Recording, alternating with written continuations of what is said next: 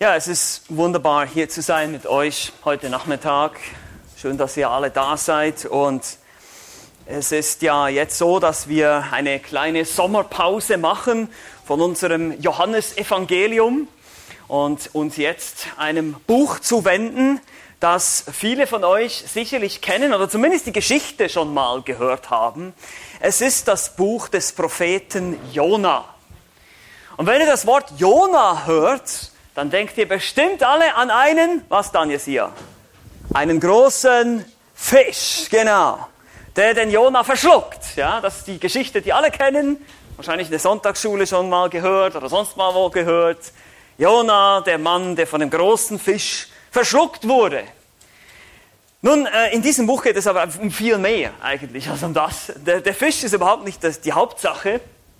Und wer Mühe hat, das zu glauben, dass ein Mensch drei Tage lang im Bauch eines Fisches überleben kann, der wird mit so einigem Mühe haben, was man in diesem Buch findet. Denn hier haben wir nämlich auch Gott, der Herr, der einen Sturm einfach so aufs Wasser schleudert. Wir haben Seeleute, die den Propheten ins Meer schmeißen und der Sturm augenblicklich wieder aufhört. Wir haben eine Rizinusstaude, die erstaunlich schnell innerhalb von einer Nacht wächst und dann durch einen Wurm wieder innerhalb von kürzester Zeit stirbt.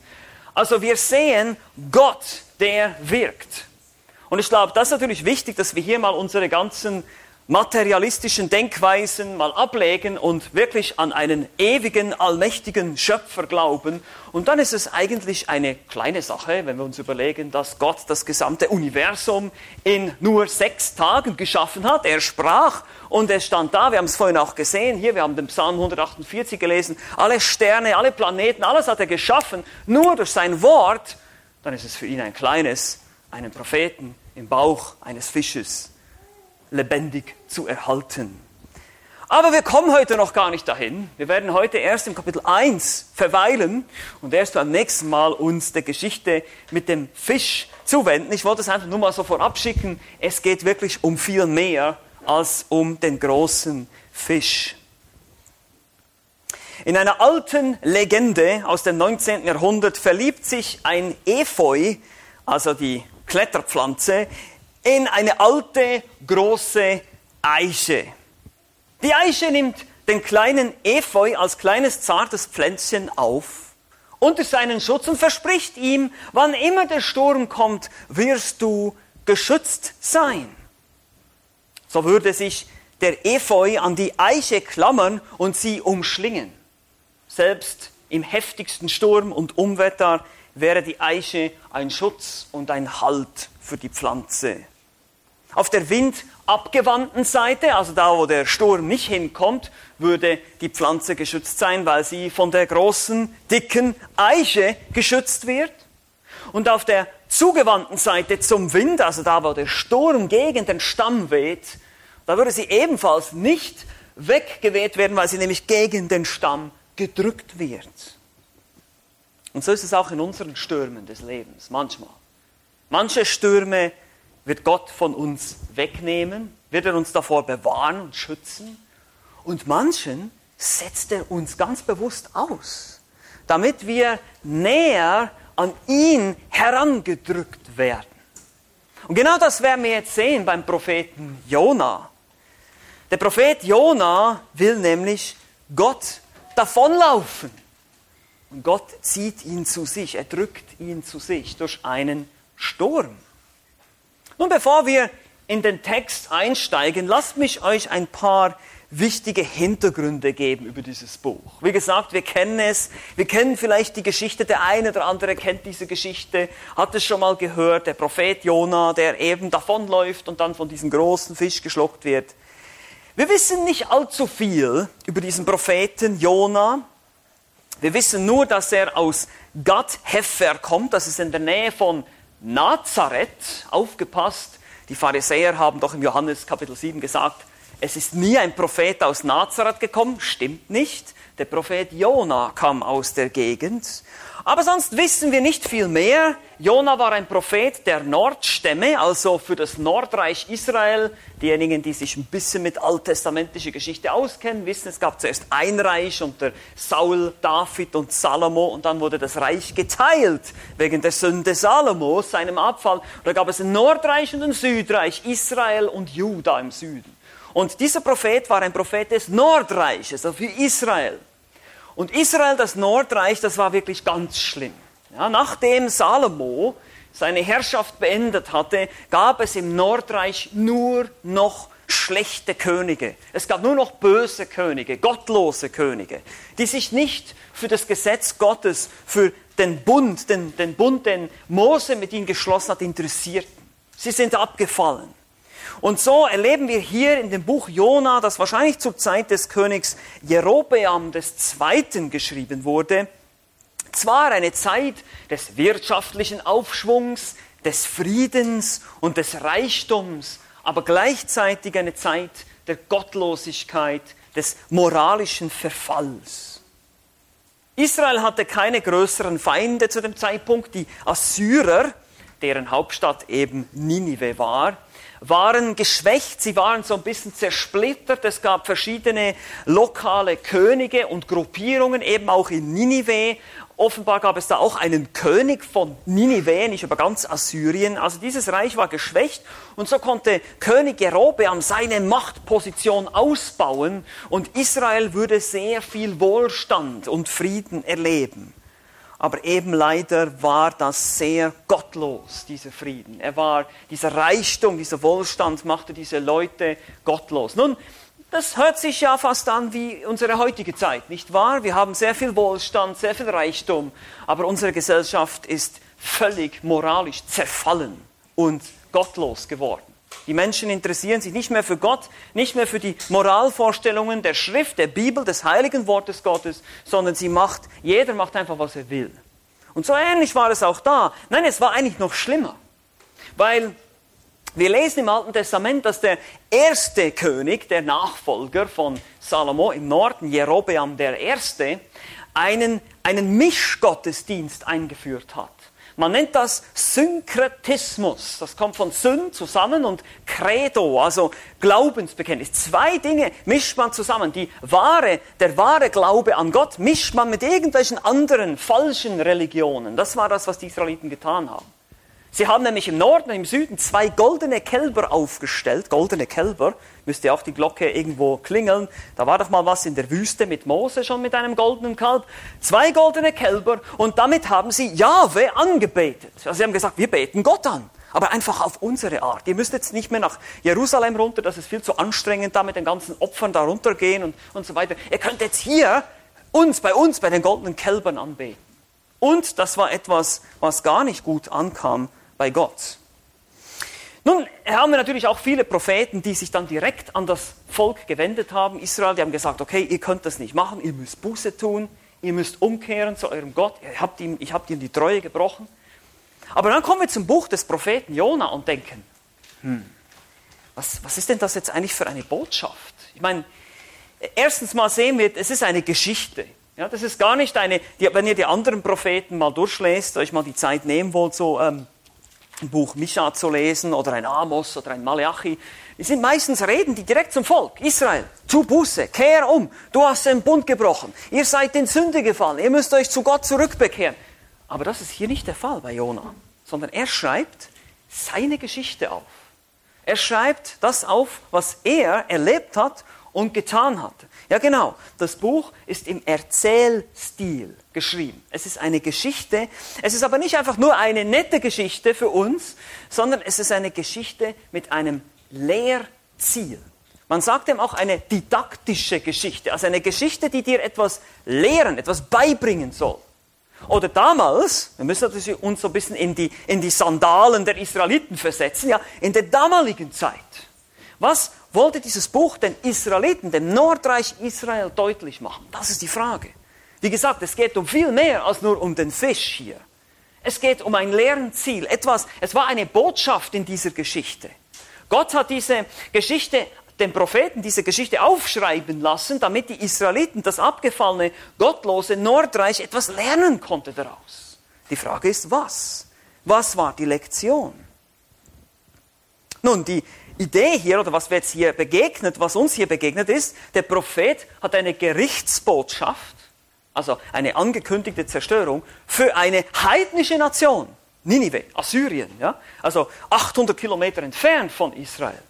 Das ist schon mal sehr seltsam, ungewöhnlich, untypisch für den jüdischen Leser, für den Rabbi, ja, der das liest und denkt, hm, was ist denn das für eine Botschaft? Normalerweise ist doch die Botschaft Gottes, des Propheten Gottes immer an Israel oder an Juda gerichtet. Nun, aber es wird noch schlimmer. Der Prophet weigert sich sogar, die Botschaft zu überbringen. Der Prophet weigert sich. Das, das, das, das hat es noch nie gegeben vorher. Also, wenn ihr, wenn ihr Jeremia lest oder Hesekiel, dann seht ihr, das Wort des Herrn kam zu mir und dann hat er es verkündigt. Ja.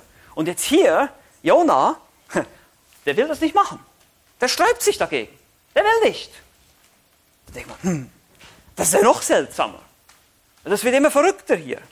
Das ist total, für uns ist es vielleicht ein bisschen wir denken da nicht so drüber nach als Westeuropäer, aber ihr müsst euch da ein bisschen versuchen, in die jüdische Kultur hineinzuversetzen, in das damalige antike Israel. Das hat die Welt noch nie gesehen. Einen Propheten Gottes, der Gott davonlaufen will, der die Botschaft nicht überbringen will. Herr, wie ist es denn mit euch Israeliten? Denn ihr Israel, Israel, wisst ihr, im Alten Testament, hat Gott durch Israel gewirkt. Er hat sich dieses Volk auserwählt aus Ägypten. Ihr kennt diese Geschichten auch. Mose, die zehn Plagen in Ägypten. Hat er dieses Volk da befreit und er hat gesagt, ihr sollt Zeugen sein in der Welt.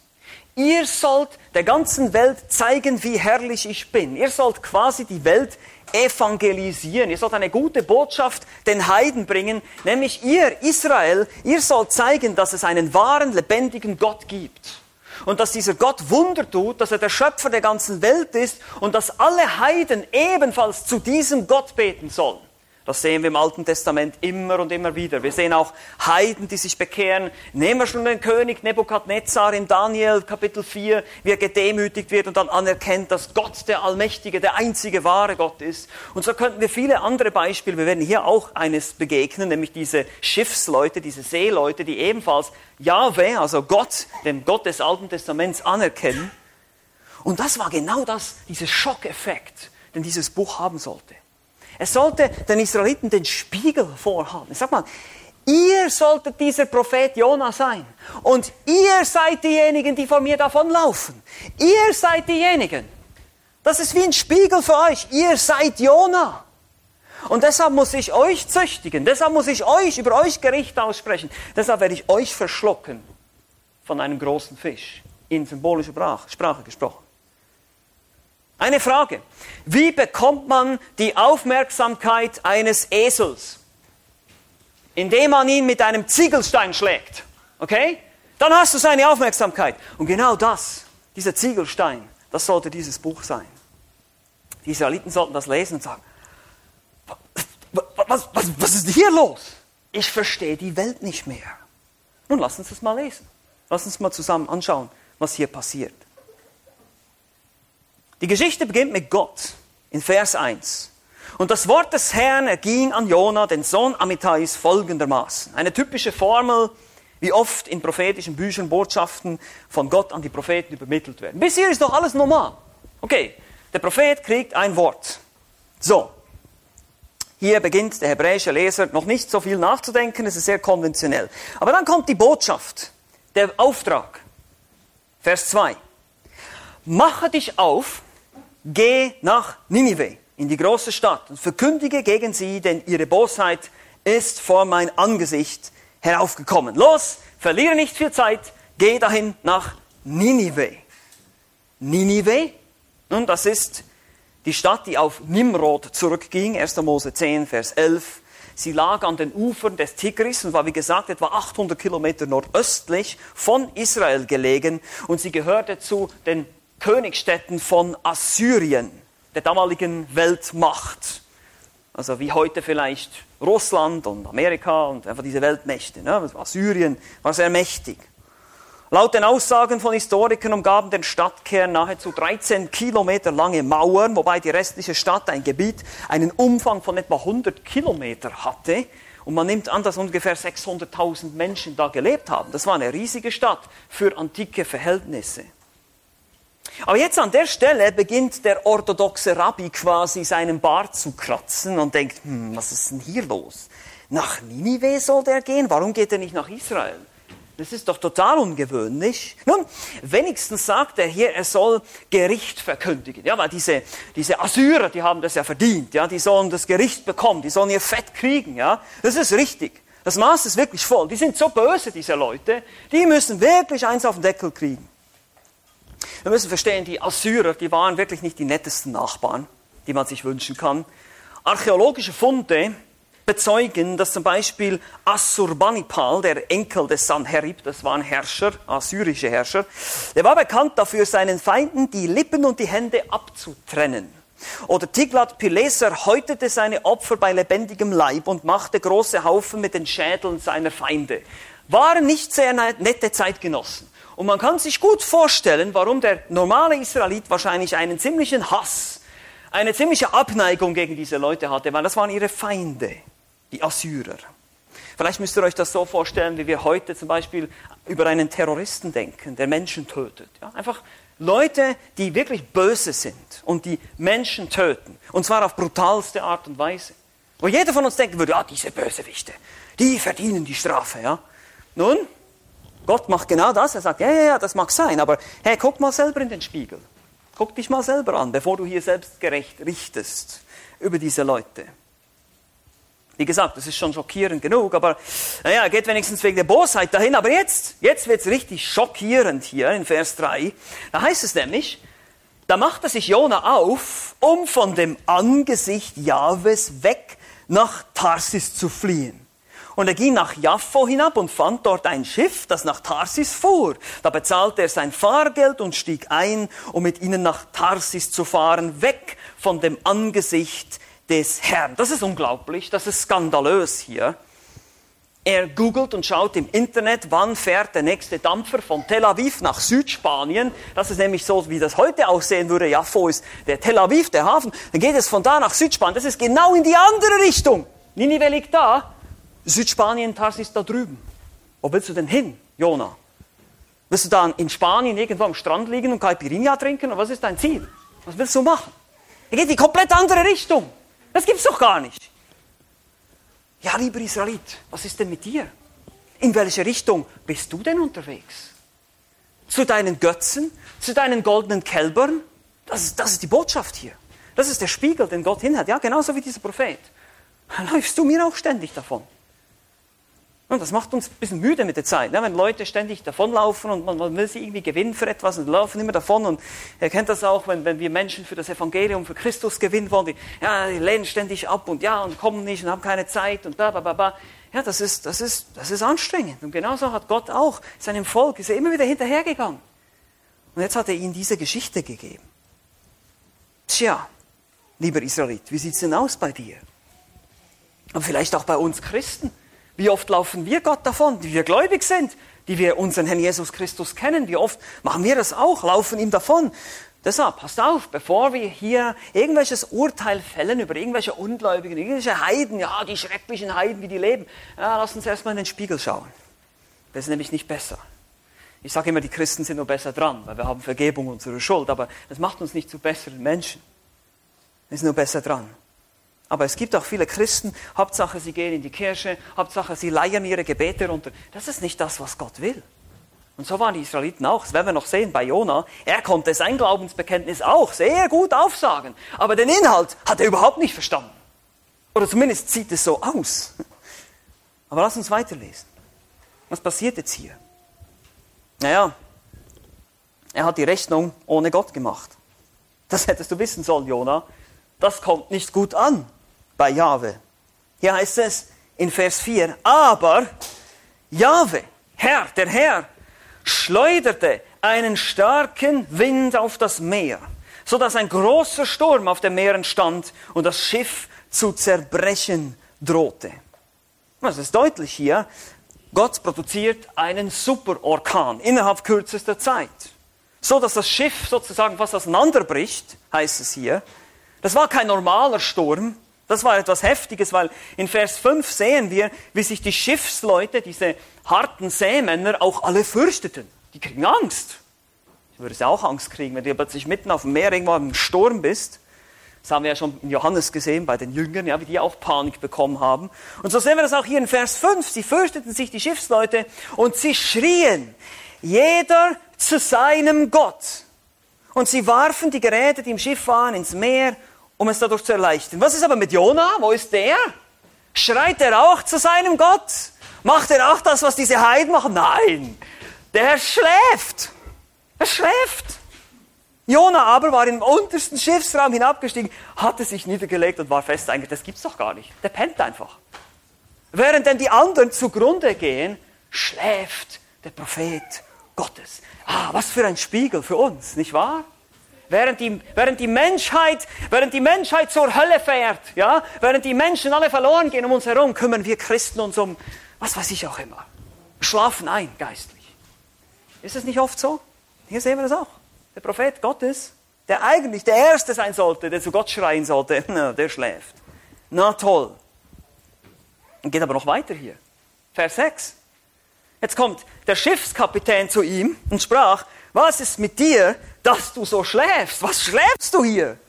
Steh auf und rufe deinen Gott an. Es ist interessant hier im Hebräischen dasselbe Wort, kum, ja, steh auf. Äh, Im ersten, also im zweiten Vers lässt hier, mache dich auf, das ist dasselbe Verb. Kum, leck, komm, also steh auf und gehe. Und hier heißt es jetzt, kum, auch wieder, steh auf und kara, ruf deinen Gott an. Das ist ein bisschen ein Wortspiel hier. Bei Jona hätte es dann irgendwo klingeln sollen. Ja, das habe ich doch schon mal gehört. Ach ja, ja, Gott hat mir schon mal gesagt, ich soll aufstehen und gehen. Und jetzt kommt der heidnische Schiffskapitän, der Ungläubige, zu ihm und muss den Propheten Gottes aus seinem Schlaf wecken, um an seinen Gott anzurufen. Was für ein Skandal. Naja, gut. Dann heißt es hier weiter in Vers 7. Jona hat sich dann wohl letztlich an Deck gerappelt und ist hochgekommen dann heißt es hier noch in Vers 6, vielleicht wird dieser Gott an uns gedenken, dass wir nicht untergehen.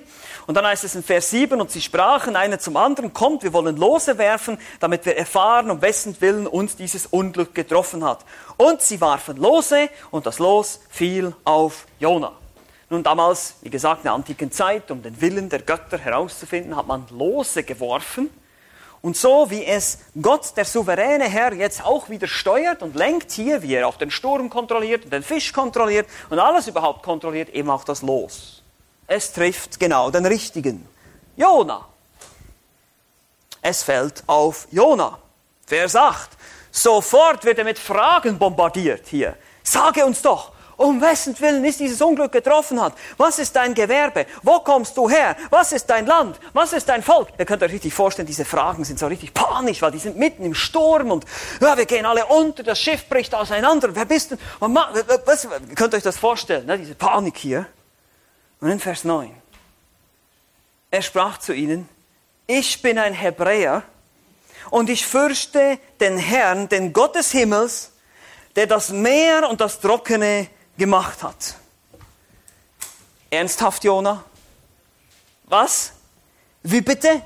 Dein Gott hat das Meer gemacht und du fließt mit einem Schiff übers Meer vor diesem Gott?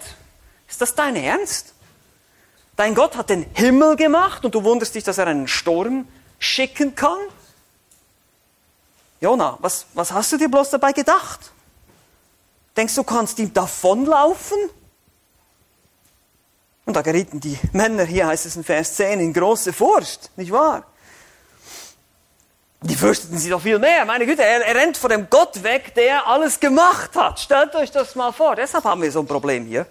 Wir haben keine Chance. Was hast du da getan? Denn die Männer wussten, dass er von dem Angesicht des Herrn floh. Denn er hatte es ihnen erzählt. Er hat ihnen schon gesagt, dass er vor seinem Gott wegläuft. Aber er hat ihnen noch nicht gesagt, welcher Gott das war. Und jetzt wussten sie es. Das ist unfassbar. Was sollen wir nun mit dir machen, heißt es in Vers 11. Damit das Meer uns in Ruhe lässt.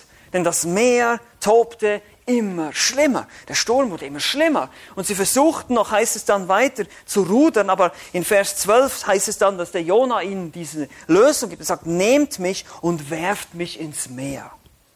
So wird das Meer euch in Ruhe lassen. Denn ich weiß wohl, dass dieser große Sturm um meinetwillen über euch gekommen ist. Da ruderten die Leute mit aller Kraft, um das Ufer wieder zu erreichen, aber sie konnten es nicht, denn das Meer tobte immer schlimmer gegen sie. Sie wollten ihn retten. Ihr seht schon, selbst diese, diese Heiden hier, die nicht an den wahren Gott glaubten, sie wollten nicht einfach einen Menschen, wir können dich doch nicht einfach über Bord werfen, das geht doch nicht. Wir versuchen dich zu retten, wir versuchen noch alles, wir rudern noch weiter, wir versuchen das irgendwie, aber der Sturm wurde immer heftiger. Sie konnten es nicht machen. Kämpfe nicht gegen Gott kämpfe nicht gegen Gott, weil er wird immer gewinnen. Das hat keinen Sinn. Glaub mir, das hat keinen Sinn. Gott ist stärker als alle, als wir alle. Und wenn wir versuchen, uns seinem Willen zu widersetzen, das wird vielleicht, du denkst vielleicht, es wird eine Weile gut gehen, aber es, es, es kommt nicht gut. Du siehst es hier. Das ist die Lektion. Er versucht wegzulaufen, bringt nichts. Sie versuchen zu rudern, sich zu retten, selber irgendwas zu tun. Ja, bringt nichts. Keine Chance. Gott hat alles geschaffen. Und jetzt schließlich Vers 14 entscheiden sie sich. Sie rufen Gott an.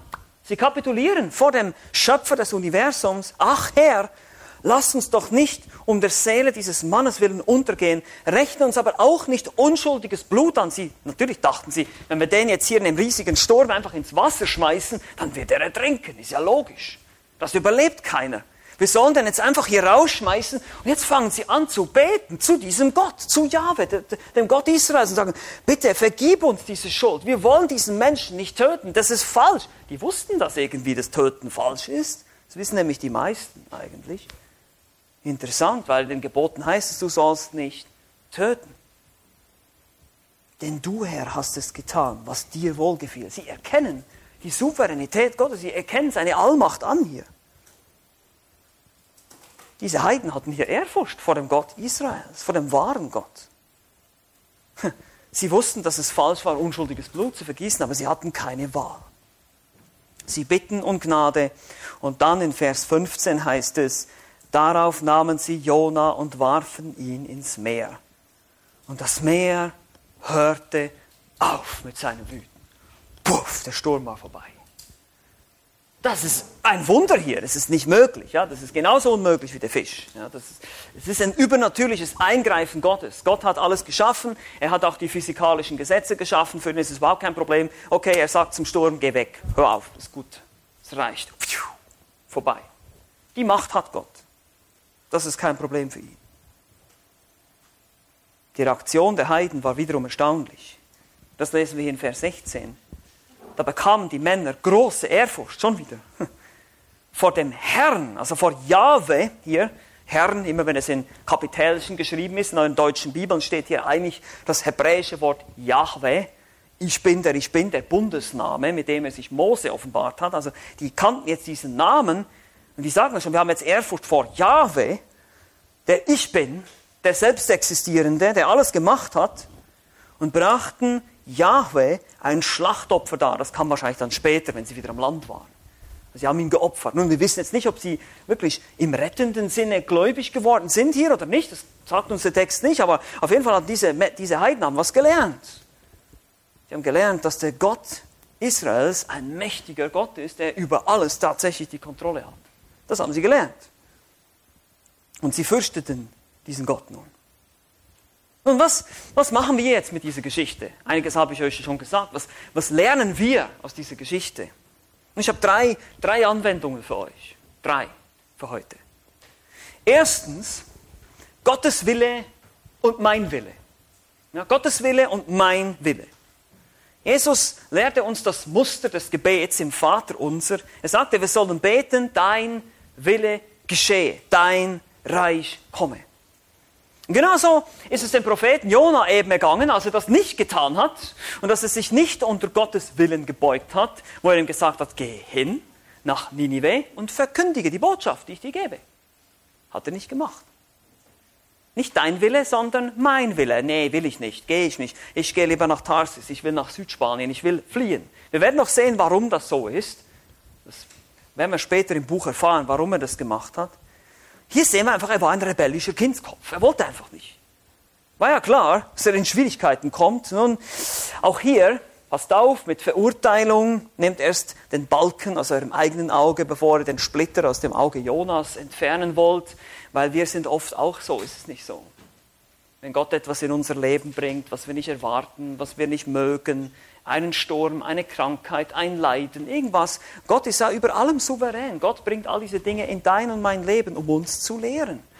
Er will nicht einfach nur, dass wir glücklich sind, sondern dass wir heilig werden, dass wir abgesondert werden vom Bösen, dass wir immer lernen, mehr ihm zu gehorchen und ihn zu lieben.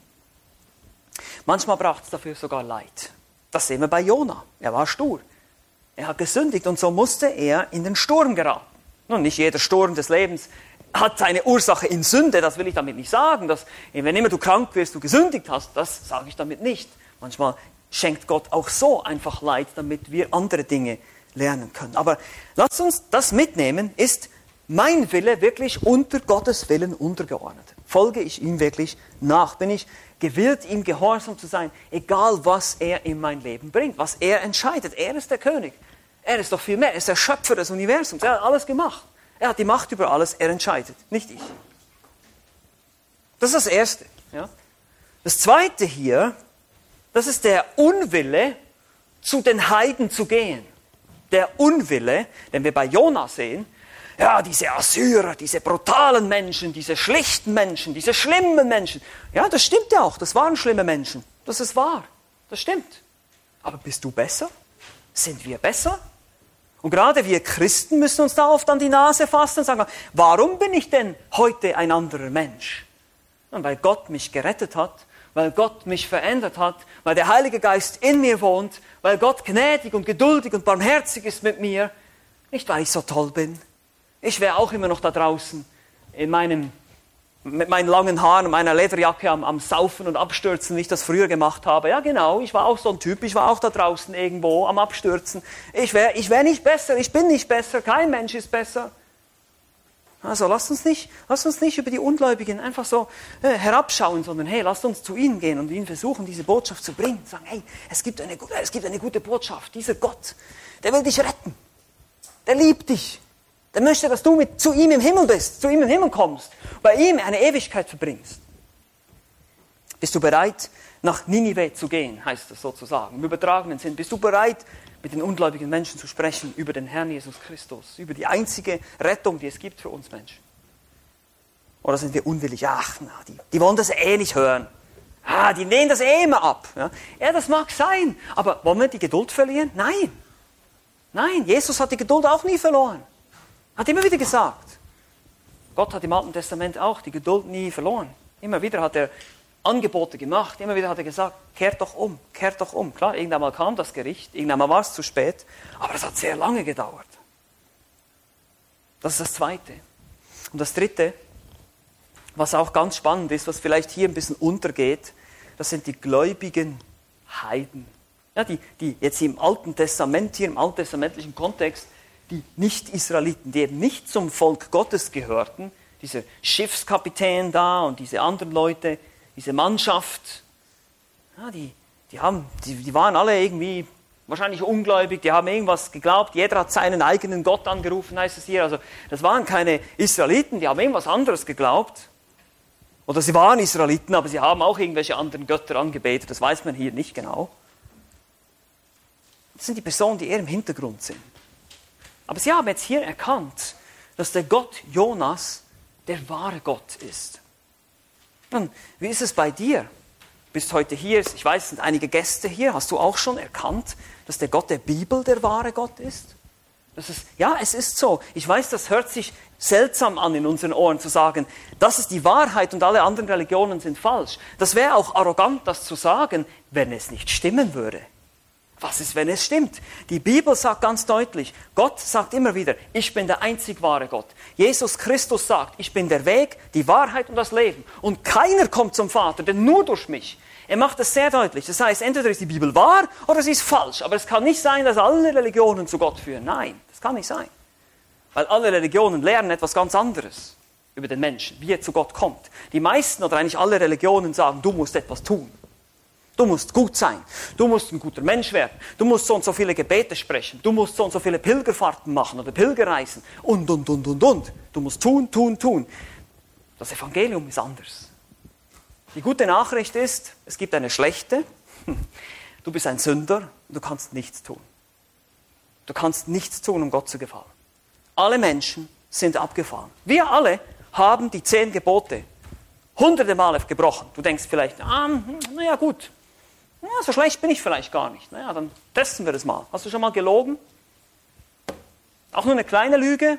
Hast du schon mal was ganz Kleines gestohlen? Vielleicht ein Bonbon oder sowas als Kind? Hast du schon mal jemanden gehasst, in Gedanken, im Herzen? Ist dir schon mal jemand so richtig auf den Keks gegangen? Hast gedacht, ah, dieses, hm, ich sage jetzt das Wort nicht. Dann hast du jemanden getötet im Herzen. Die Bibel sagt, das ist Mord im Herzen. Du hast dieses Gebot auch schon gebrochen. Und so sehen wir, wenn wir ehrlich sind, wir haben alle Gebote gebrochen. Wir sind Sünder, wir sind Übertreter des Gesetzes. Und Gott sagt, ein Übertreter des Gesetzes, der mein Gesetz nicht erfüllt, den muss ich verurteilen. Weil Gott ist gut, er ist gerecht, er ist heilig. Ein gerechter Richter muss Menschen, die böse sind, wie wir, verurteilen. Logisch. Und das Urteil lautet, du hast gegen einen ewigen Gott gesündigt, also ist die Strafe eine Ewigkeit in der Hölle. Das ist ganz logisch. Das ist ein ewiger Gott, ewige Strafe. Jetzt sagt aber Gott, das will ich nicht. Ich möchte euch trotzdem ein Angebot machen, ich will euch retten und deshalb sendet er Jesus Christus in diese Welt. Das ist jetzt die gute Nachricht. Jesus Christus kommt in diese Welt, er ist Gott selbst, die zweite Person der Dreieinigkeit. Er kommt in die Welt, er stirbt am Kreuz von Golgatha und er bezahlt dort mit seinem Opfer die Schuld für jeden, der glaubt. Wenn du heute hier bist und noch nicht an Christus glaubst, überleg dir das mal. Denk mal drüber nach. Das ist ein Angebot Gottes.